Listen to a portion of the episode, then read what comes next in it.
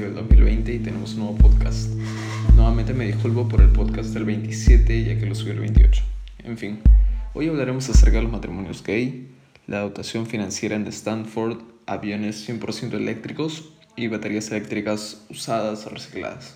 Por otro lado, el día de hoy tuve la oportunidad de investigar acerca de un tema muy interesante que ocurre en Asia, el cual va a ser analizado en la parte final del podcast.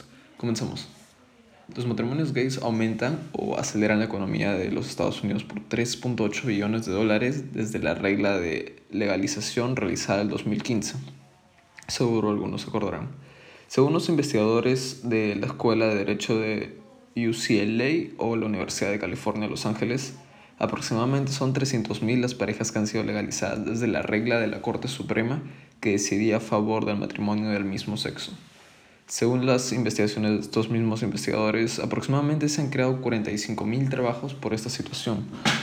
En mi opinión, esto tiene un fuerte efecto en Latinoamérica, más precisamente en Costa Rica, ya que hace poco, creo que el 26 de mayo de este año, eh, se oficializó el matrimonio del mismo sexo.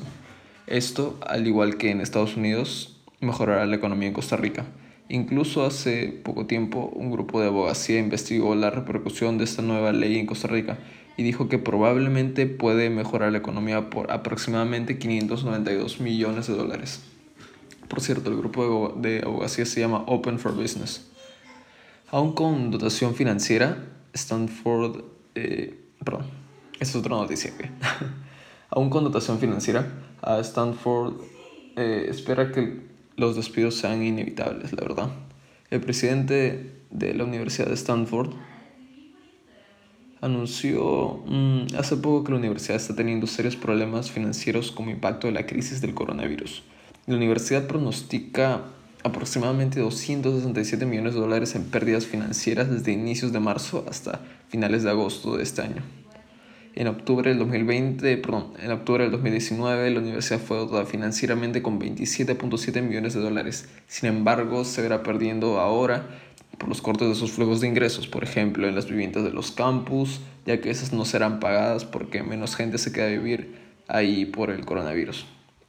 En mi opinión, esto afectará o probablemente afecte también a las universidades del área.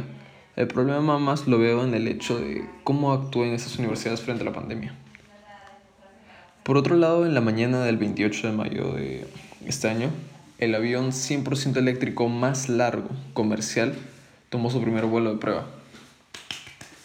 El Cessna Grand Caravan 208B fue diseñado para la, por la compañía Magni X con la ayuda de Aerotech, una empresa centrada en pruebas aeronáuticas. Good News Network dijo, Ahora, el vuelo del e-Caravan servirá como otro paso crítico en el proceso de certificación y aprobación del sistema de propulsión Magni 500, que es el sistema que usa este motor eléctrico, permitiendo futuras conversiones de aviones adicionales a la tecnología de propulsión totalmente eléctrica de Magni X. Podemos decir aparte que es complicado saber cuál va a ser la repercusión de esos aviones totalmente eléctricos, pero hay grandes posibilidades de que se comience a usar este tipo de aviones ya que muchas otras aerolíneas con funcionamiento clásico están yéndose de bancarrota por la pandemia. Entonces, con este avión de Aerotech, puede que se abra una nueva oportunidad a, puede que se abra una nueva oportunidad a vuelos más limpios y también habrá más flujos de dinero para esta compañía. Al parecer, las baterías eléctricas de carros usadas, como por ejemplo las de Tesla, podrán ser recicladas y tener una nueva vida como almacenamiento de energía para parques solares, según el MIT. Cuando la popularidad por el uso de baterías eléctricas crezca, habrá un momento en el cual las baterías de algunos carros no brinden el performance suficiente para tener una aceleración y rango fidedignos.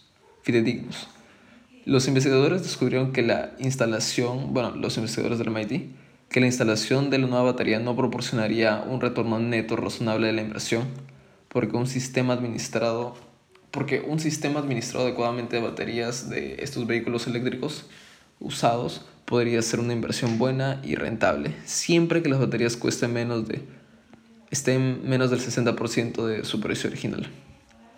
En el aspecto económico también hay preguntas como, por ejemplo, ¿estamos seguros de que hay suficiente valor en esas baterías para justificar el costo de sacarlas de los automóviles, recogerlas, revisarlas y reempaquetarlas en una nueva aplicación. Para el caso modelado en las condiciones locales, de California. Estamos hablando de California. ¿eh? La respuesta parece ser sí. Un factor desconocido es cuánto tiempo las baterías pueden seguir funcionando de manera útil en esta segunda aplicación. El estudio hizo una suposición conservadora de que las baterías serían retiradas de su servicio de respaldo de la granja solar después de haber disminuido el 70% de su capacidad nominal desde su 80% inicial, el punto en, en que estas baterías se retiraron del uso de los vehículos eléctricos. Bueno, finalmente algo que me gustaría que ustedes busquen por sí mismos es la situación eh, en Hong Kong. Me refiero a las protestas antigobierno. El link eh, que les dejaré en la descripción eh, es de una fuente confiable, la BBC, así que me gustaría que vayan a revisarla un poquito. Hemos concluido con el podcast. Los recursos utilizados los dejaré en la descripción del podcast. Nos vemos, nos vemos la próxima semana. Gracias.